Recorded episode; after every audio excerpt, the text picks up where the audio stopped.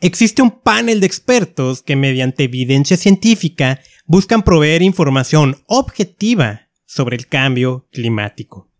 Es así que precisamente acaban de publicar un informe donde nos muestran cuál es la situación actual con este terrible fenómeno y hacia dónde nos dirigimos.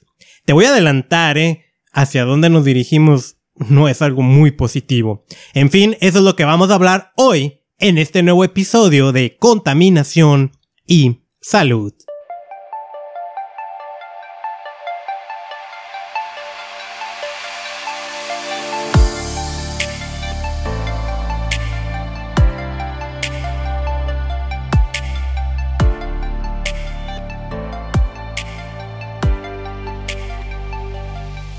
Bienvenido al espacio donde aprendes a protegerte de los contaminantes y de los peligrosos químicos que hay en tu entorno. Te saluda Carlos Bustamante. Y bueno, llegando a este episodio 73, como lo había prometido en el episodio anterior, hablar sobre este informe del cual te habrás enterado en redes sociales o donde te informes tú sobre las noticias que hablaban de este panel de expertos sobre lo que venía del cambio climático y a lo mejor entre las cosas habrás encontrado que ya va a ser irreversible algunos daños, lo cual es verdad. Y bueno, entre otro tipo de cosas como que de manera irrefutable somos los humanos los que estamos contribuyendo al actual cambio de clima. Vamos a hablar de eso, vamos a entrar directamente a, la temática yo pensaba en cómo mostrarte esta información, si hacer un resumen, que digo, el reporte es bastante extenso y hay resúmenes también ya, ya preparados por este eh, panel. Digo, estoy aquí en este momento aquí contigo hablando y teniendo el PDF del resumen abierto. Y entonces creo que la mejor manera es que voy a hablar algunos cuantos puntos que toca esto, explicarlos a dar algunas opiniones, ¿sí? ¿Y qué es lo que yo busco? Y como te puedes dar cuenta, en este año particularmente, varias de las temáticas sobre el podcast, que aunque el objetivo principal es y sigue siendo, ¿no? Lo que digo en la introducción, enseñarte cómo la contaminación también está deteriorando tu salud, de que puedes protegerte. Y vaya, este es un fenómeno causado por contaminación y es una amenaza a la salud pública. Algunos lo consideran la principal amenaza a la salud del siglo XXI. Es una amenaza en otros sentidos como económicos también. Por supuesto, la naturaleza corre un grave riesgo y es totalmente relevante, pero vaya, lo, lo que yo he buscado al estar hablando de cambio climático en muchos episodios este año, a, además ah, de comunicar lo que es, particularmente en México, tengo que decirlo yo, directamente yo me enfoco en medio ambiente y aquí, al menos aquí en este espacio, me limito a medio ambiente, es que hay una amenaza que veo entre la gente que es no hacerle caso a los que realmente saben sobre este tema por alguna razón como que nos da alergia o comezón la ciencia, los científicos, los expertos. Y depositamos totalmente nuestra... No, no sé qué palabra utilizar. Feo. Vaya. Creemos totalmente en la decisión de quien es pues es uno de los líderes aquí en México. Y aunque no quisiera mezclar política, es inevitable. Es inevitable y ya lo he comunicado en otros espacios. Una de las mejores cosas que puedes hacer para cuidar el medio ambiente es decidir a quién le vas a dar tu voto. Y yo no pretendo decir quién está bien o quién está mal. Pero sí estamos muy desenfocados en cosas sin importancia y en cosas muy importantes como estos. No, y lo que es peor es que nos dejamos llevar por alguien que realmente no sabe el tema porque es imposible que sepamos de absolutamente todo.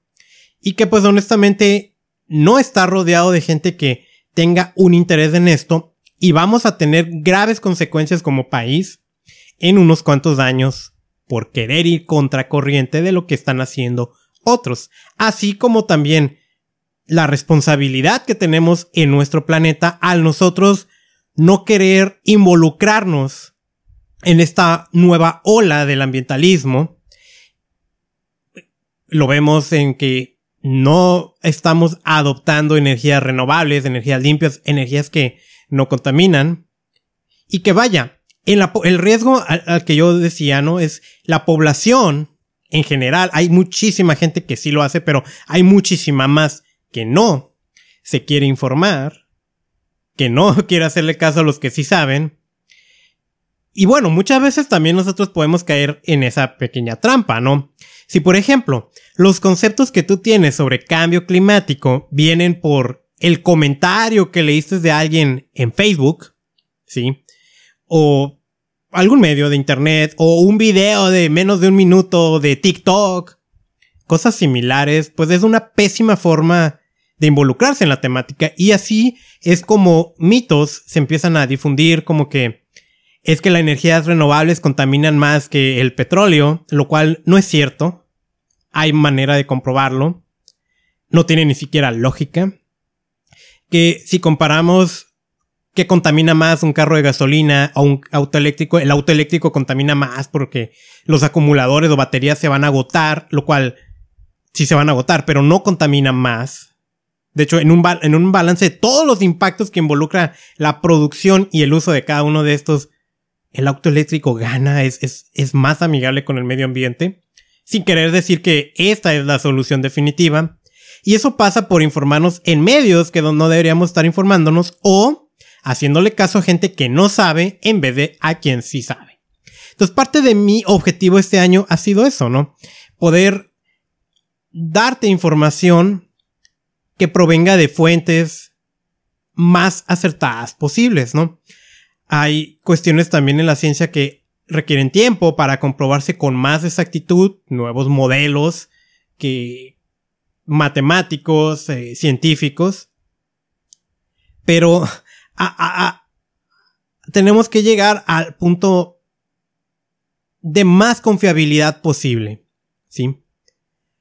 Espero no estar haciéndote así como bolas, ¿no? Con lo que estoy comentando.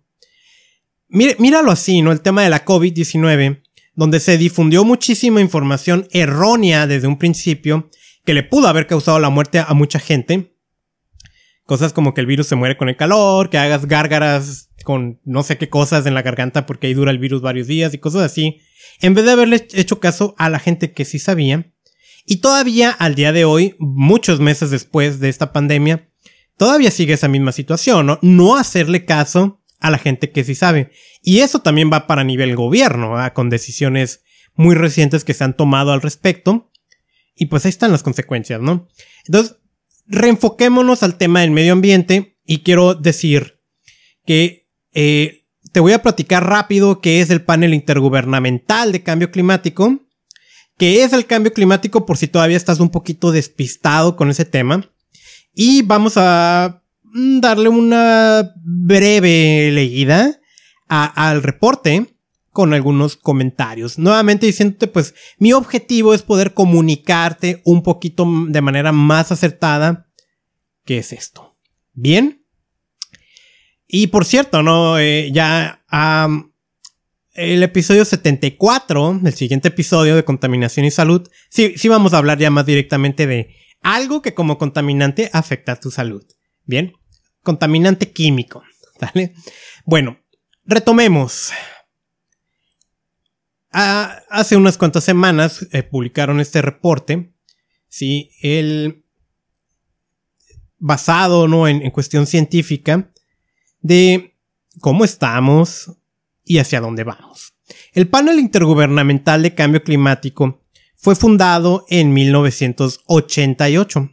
Es, es una organización intergubernamental de las Naciones Unidas. Y, la misión te la comentaba, es proveer al mundo de opinión objetiva y científica. Estas dos palabras son sumamente importantes.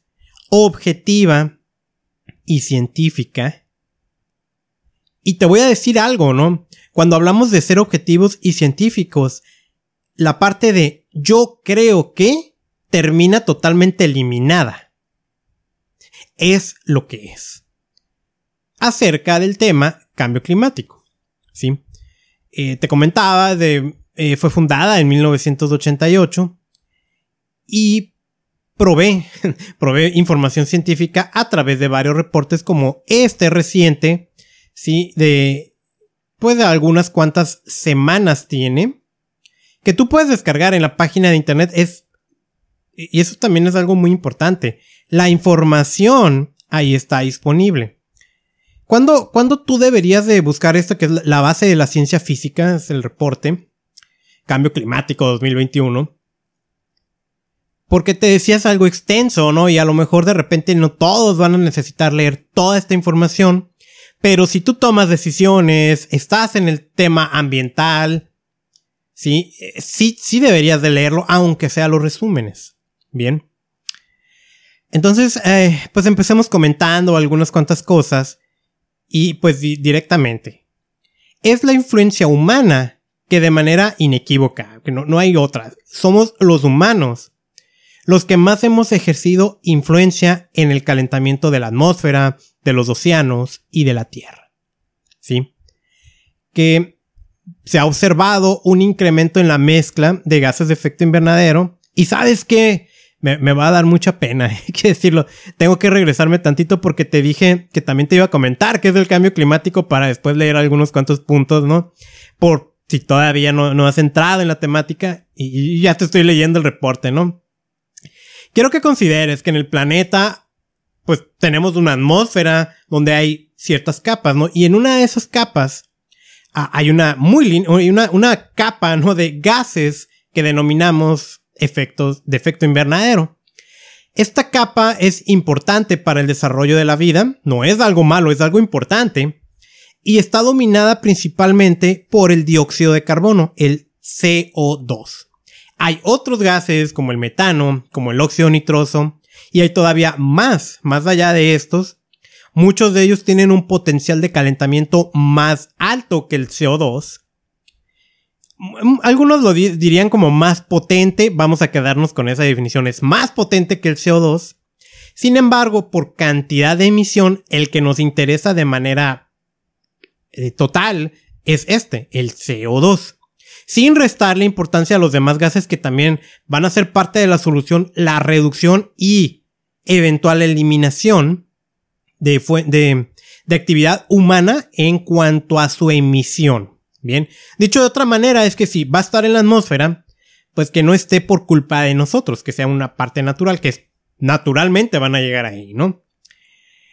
Eh, esta capa actúa como un regulador del clima. En términos muy generales, las noches no son muy frías, las, los días no son muy calientes. Velo como, mm, como una, como en, tu casa, ¿no? Que hay cierto aislamiento térmico, ¿no? Para protegerte de las temperaturas exteriores. Algo similar viene siendo con esta capa. De modo que cuando llegan los rayos del sol, pues aparte de esos rayos no, no, no logran entrar a la atmósfera, otra parte sí, rebotan, algunos se quedan atrapados, eh, hablando del término radiación, otros se pierde el espacio y el planeta mantiene una cierta temperatura que ha dominado y que nos ha permitido llegar en términos evolutivos a donde estamos. Bien. Pero ¿qué pasa? Que el humano empieza a emitir gases de efecto invernadero principalmente por actividad industrial y pues quemando combustibles fósiles y, otras uh, que ahorita a ver si, si dentro del reporte no vamos hablando de eso. Empezamos a emitir más de estos gases y esa capa empieza a engrosarse, de modo que empieza a concentrar una mayor temperatura que es la que debería haber. Al aumentar la temperatura del planeta, el equilibrio natural se pierde y tenemos fenómenos indeseables. Por ejemplo, has escuchado el deshielo de los polos, ¿sí? Sequías, adiós, y al mismo tiempo efectos climatológicos muy potentes de huracanes, lluvias muy intensas. ¿Por qué? Pues porque hay más vapor de agua en los océanos, porque los océanos están calentando. Al calentarse los océanos, la vida marina corre riesgo. Y la vida marina es totalmente esencial para la vida acá afuera, ¿no? El, eh, provoca desplazamientos, migración forzada, en fin, también un mayor desplazamiento de ciertas enfermedades, de ciertos virus. Por solo a nombrar algunos cuantos de los efectos negativos que tiene el aumentar un poquito la temperatura del planeta por mandar más de estos gases. Si buscáramos cuál es la principal causa, vamos a encontrar dos sectores, dos clasificaciones. Eh, uno y dos, no importa. en la mayoría de los países casi siempre es primero energía y luego transporte, y esto es algo muy global, ¿no? El sector energía, pues es lo que su nombre indica, ¿no? La producción de energía eléctrica es uno de los dos sectores que más contaminan, que más emiten este tipo de gases de efecto invernadero. El segundo es del sector transporte. No te vayas con la finta de automóviles y ya, ok, toda manera que tenemos de mover personas y mover productos. Donde vamos a incluir aviones, barcos, trenes, todo, absolutamente todo. Además de, por supuesto, automóviles. Bien. De modo que estos dos sectores, que no son los únicos, sí, por supuesto, está la ganadería y el, el sector industrial y otros cuantos sectores, pero estos dos, de manera sobresaliente, son los que más contribuyen a este fenómeno. ¿Y por qué? Respuesta sencilla, quema de combustibles fósiles. O sea, derivados del petróleo como el diésel y la gasolina. La quema de estos combustibles fósiles es la principal fuente de emisión de gases de efecto invernadero y que nos trae aquí a este terrible fenómeno de cambio climático. Aquí no hay más y como te digo, si lo hablamos de manera objetiva y científica, es lo que es. Y así es la situación, ¿no? Entonces, eh, si, si me preguntas, ¿no? Yo veo que se empiezan ya a aparecer muchas soluciones, que hay esperanza. Sin embargo, como vamos a ver más adelante, ya hay daños que ya son irreversibles. Y en ese sentido, el, que tú escuches esta información no es para que te deprimas, te preocupes, es pues para que entremos en acción, si todavía no lo hemos hecho, desde nuestra área de influencia, no esperar a que un gran corporativo o un gran gobierno vaya a actuar porque le decimos que lo haga, sino nosotros mismos actuar y demandar, por supuesto, que grandes contaminadores también entren en acción y sí tenemos ese poder. ¿Sí? Eh, ha, quedado demostrado. Pero si me preguntas eh, en, cuanto a estas soluciones, pues yo la veo a lo mejor de un poco del lado del marketing. En donde más se nota es en el tema de automóviles por la transición de automóvil de gasolina a automóvil eléctrico, en donde inclusive a nivel de legislación en varios países como Europa, ya antes del 2030 muchos van, va, va a estar prohibida la venta, ¿no? Y Muchos productores de estos automóviles también ya han anunciado que dejarán de producirlos. O sea, queramos o no, es algo que ya viene. Eso es algo bueno. Sin embargo, la solución no nada más va a estar en el automóvil. El tema de la generación eh, eh, eléctrica viene dando pasos muy buenos eh, en la manera en que se han abaratado los costos de la producción de energía solar, de energía eólica.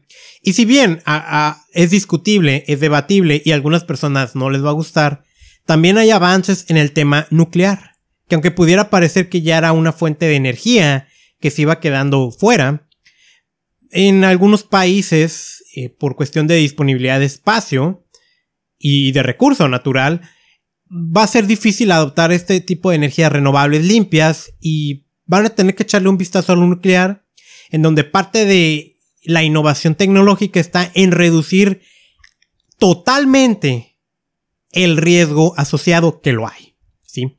Entonces, ahora sí, ya metiéndonos al reporte, pues lo que nos dice el panel intergubernamental es los humanos, la influencia humana es de manera inequívoca, pues la que ha causado el calentamiento.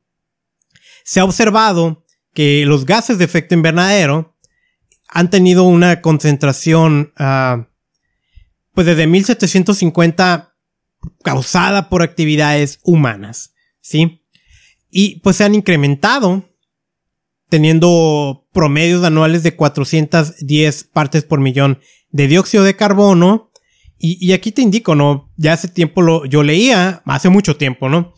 Que los expertos señalaban que la concentración debería estar en 350 y pues aquí nos dice que andamos en los 410, ¿sí?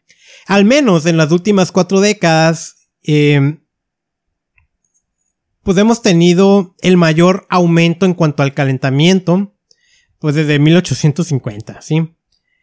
El, la temperatura global de la superficie en las primeras dos décadas del siglo XXI, o sea, del 2001 al 2020, ha sido 0.99, eh, vamos a decir, del 0.84 a 1.10 grados centígrados, más alto que lo que se tenía de 1850 a 1900. Bien. Y uno puede decir, pues nada más es un grado centígrado, pero ese grado centígrado promedio mayor de temperatura en este relativo corto periodo de tiempo es drástico a un nivel global, es un desequilibrio total del planeta. ¿Sí? Mm. Entonces, como, como te digo, ¿no? Pues somos los humanos, ¿no? Los que hemos contribuido a, a, a, esta, a este aumento, ¿sí? En, en las temperaturas. Y, y, por ejemplo, ¿no? También se sabe que el promedio de precipitación eh, en tierra se ha incrementado desde 1950 y, y este ha tenido un, un aumento muchísimo más rápido desde la década de los años 80, en donde también se observa que es la influencia humana la que está contribuyendo a este patrón de precipitaciones. Aquí puede ser confuso, ¿no? Porque podemos asociar calentamiento con que sequías, ¿no? Con que no va a haber lluvias. Y sin embargo, te indico de que ha habido un incremento en la precipitación.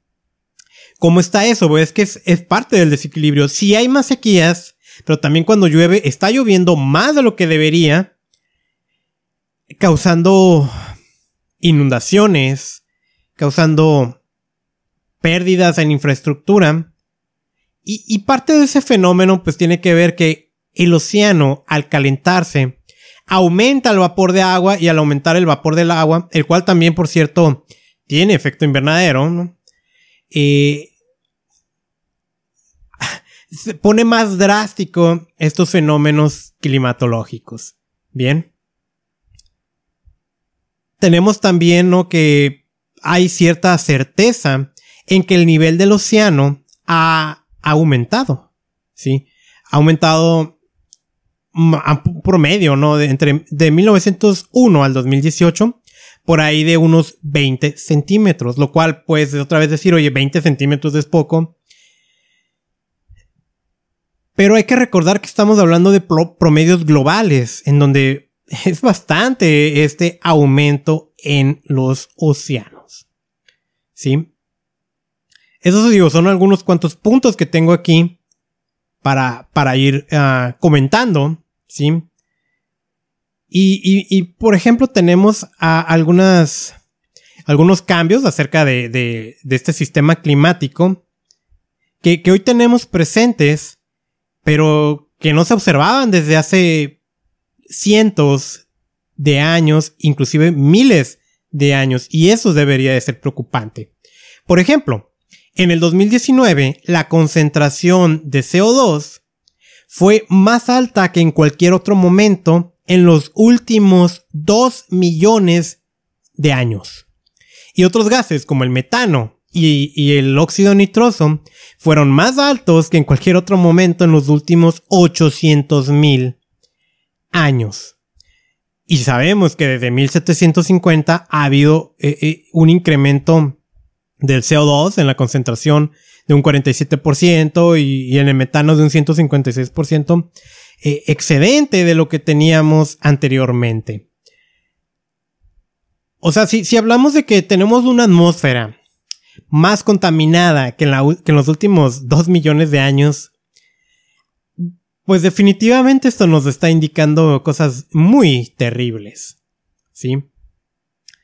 La, la superficie de la temperatura se ha incrementado mucho más rápido eh, desde 1970 que en cualquier ah, otro periodo de 50 años en los últimos 2000 años. Digo, se escuchó medio raro, ¿no? Pero considera esto, ¿no? Que desde 1970 el aumento de la temperatura ha sido más rápido que en los últimos 2000 años. ¿Sí? Y es en esta última década donde se está observando un, un periodo de calentamiento muchísimo mayor, ¿sí? Que en los últimos 6500 años. ¿Ok? Eh, esta última década ha sido muy caliente y cada año es más caliente. ¿Sí? Es decir, ya, ya se manifiestan cosas que pues hace más de 10 años nos decían que iban a ocurrir, que algunos a lo mejor no prestábamos la atención suficiente y, hoy, ¿no? Ya, ya, ya empieza a mostrarse ese tipo de fenómeno. ¿Sí? Entonces, ah, digo que estoy este como dándole hacia abajo, ¿no? Al documento. No, podemos hablar de todo, pero mira. Quiero. Quiero aquí comentarte. Y ya llegué, ¿no? los escenarios, los posibles escenarios a futuro. Esto es muy importante, ¿no? Digo, me salté muchas páginas ahorita, mucha información. Pero creo, creo que viene quedando claro, ¿no? Estamos contribuyendo los humanos con nuestras actividades, como te lo dije, ¿no?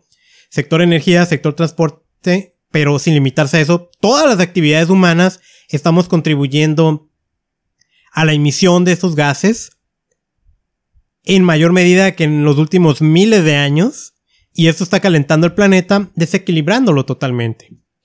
De modo que, se han hecho una serie de escenarios, aquí los explica, ¿sí? Los posibles escenarios eh, climáticos a futuro eh, están hechos a un término medio, corto, medio y largo, que va hasta el 2100, en donde pues definitivamente pues creo que todos los que estamos escuchando aquí difícilmente vamos a llegar al 2100. Ojalá, digo, mm, bueno, para que me hago ilusiones, ¿no? bueno, igual puede ser, ¿no? Estamos en el 2021. Pero bueno, luego sacamos cuentas. El 2100 parece tan lejano, quién sabe cómo va a ser todo, ¿no? En aquel momento. Yo, yo tengo fe en que podamos alcanzar soluciones, pero parece tan lejano y aquí vale la pena pues hacernos la pregunta, ¿no? ¿Qué legado vamos a dejar hacia el 2100? ¿Una catástrofe donde nos van a juzgar por lo que hicimos mal? ¿O vamos a decir, bueno, estuvieron a punto de cometer un grave error, pero o lo cometieron, pero lo alcanzaron a solucionar, vieron por nosotros? ¿Qué es lo que van a decir en el 2100? ¿Sí? En general, lo que podemos hablar de, de estos escenarios es en el mejor. Y que se me perdió la página, ¿no? Pero en el mejor de los escenarios, la realidad es que hay afectación. ¿Sí? Ay, se me perdió totalmente aquí la, la página. Pero bueno, igual te lo puedo comentar, ¿no? El mejor escenario nos señala de que va a haber afectaciones, de que sí va a haber un calentamiento. Ese ya no lo podemos parar. Ya, todas las consecuencias que hemos realizado como humanos en... Y no nada más nosotros, no. Nuestros antepasados recientes, en los últimos... Pues desde la, llegada de la era industrial hasta la fecha de hoy, ya lamentablemente ese daño ya está hecho. Ese es el mejor escenario. Ya está hecho. Sí va a haber calentamiento. Sí va a haber aumento en, en el nivel de los océanos, si va a haber sequías, si va a haber mayores precipitaciones, si va a haber. Ya eso ya no lo podemos detener. Lo que sí podemos hacer es contenerlo. Contenerlo para que el daño sea lo menor posible. Con el mejor de los escenarios es posible la vida, donde vamos a tener que tener cierta adaptación al cambio climático, pero es posible. Sí es posible y ahí es hacia donde le estamos tirando. La cosa es que tenemos rápidamente que adoptar la solución a nivel de crisis, porque esto es una crisis y no estamos viendo esa postura. Bien, empieza a notarse, pero no la estamos viendo. Y va a requerir un apoyo internacional global. Cada uno de los países vamos a tener que actuar. Las soluciones así drásticamente es llegar a la emisión cero de dióxido de carbono. Cero emisiones por actividades humanas, lo cual ya por sí solo ¿no? nos habla de un cambio enorme en la vida de cada uno de nosotros. Entonces es importante aquí que sepas que en los próximos años tu vida y mi vida van a sufrir cambios muy, muy enormes. Va a haber resistencia, ¿sí? Es normal. Va a haber gente que va a seguir difundiendo información falsa, también es normal, pero ahí es como nosotros tenemos que actuar como unos verdaderos guerreros ambientales. ¿Qué hacer no ante esa situación? Pues por supuesto es comunicar, es exigir a los que toman decisiones, exigir a los grandes corporativos y nosotros mismos ser parte de la solución, adoptando un estilo de vida más amigable con el medio ambiente. ¿Sí? Eh, como te digo, no te voy a comentar todo lo que viene en ese reporte. Hablé, creo, lo más esencial, lo más importante. Tú lo puedes descargar, o sea, métete a la página de internet del, del panel intergubernamental de cambio climático. La página es ipcc.ch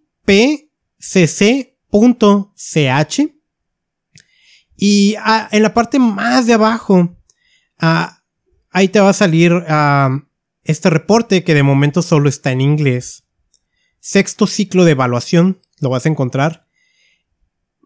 Puedes bajarlo, puedes leerlo, puedes seguirte informando, capacitando y ser parte de la solución. Puede ser frustrante que de repente veas estadísticas, de países que más contaminan y los que menos contaminan y dices, bueno, es que son ellos los que deberían esforzarse y nos están exigiendo a todos. Yo te voy a decir que esa no es una postura inteligente, no te dejes llevar por ese tipo de emoción, porque cada uno de nosotros sí tiene que actuar. Es así de fácil, ¿no? No, no te puedes desvincular de la acción.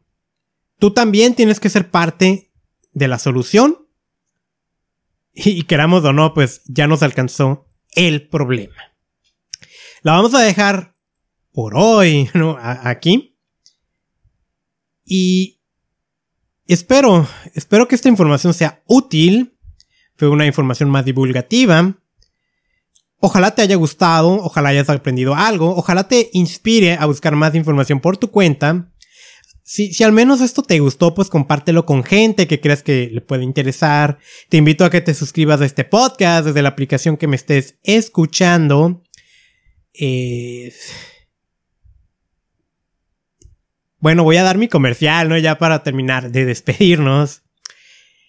Cuando hablo de cómo la contaminación y los químicos perjudican nuestra salud, una de las cosas que más te señalo, ¿no? Es que pues nuestra salud se ve perjudicada y hay un órgano en particular que es el que más suele sufrir, que es el hígado. Pero por supuesto, no todo nuestro cuerpo, todo nuestro organismo sufre y tenemos que hacer algo para protegernos. Hay muchas acciones, te las he comentado a lo largo de cada uno de los episodios del podcast o de la mayoría de los episodios. Y una de las cosas que más difundo es que algo extra que puedes hacer es el consumo de ciertos suplementos nutricionales de calidad. Hay una sola marca que yo me atrevo a recomendar y que yo mismo utilizo. Si quieres saber más, pues te invito a que entres a mi tienda en línea, es reiniciate.usana.com.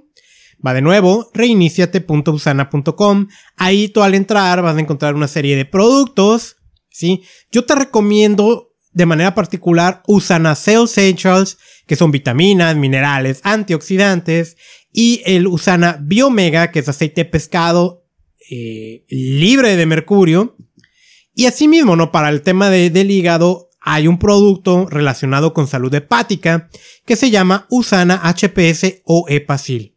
Tú al comprar este producto, te llega directo a tu casa. No, tú ya no tienes que preocuparte de nada más. Es una tienda en línea. Esto lo hago yo. Este anuncio va yo como un distribuidor independiente. Eh, mi número es 9590358, el número de distribución. El corporativo Usana no me pagó para este comercial. Yo soy responsable de lo que estoy comentando. Bien, entonces ahora sí, llegado al final, pues te invito nuevamente a que te suscribas a este podcast y pues soy Carlos Bustamante, mi misión es enseñarte a proteger tu salud de la contaminación.